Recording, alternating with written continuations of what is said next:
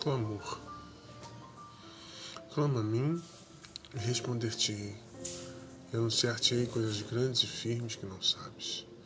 Jeremias 33, 3.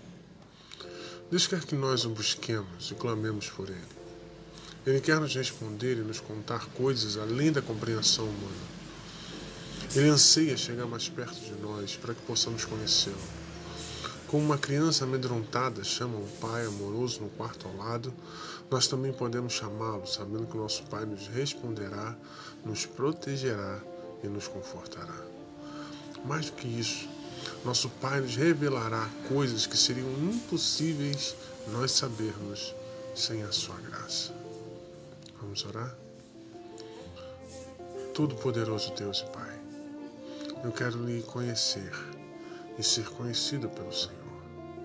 Sim, há coisas no meu coração e na minha vida que gostaria que não existisse, mas eu conheço a sua graça e estou confiante que o amor, o Senhor conhece o meu coração.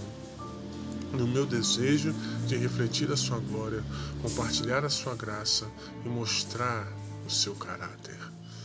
Obrigado pelo presente de ser seu filho e ter meu futuro assegurado. Em nome de Jesus.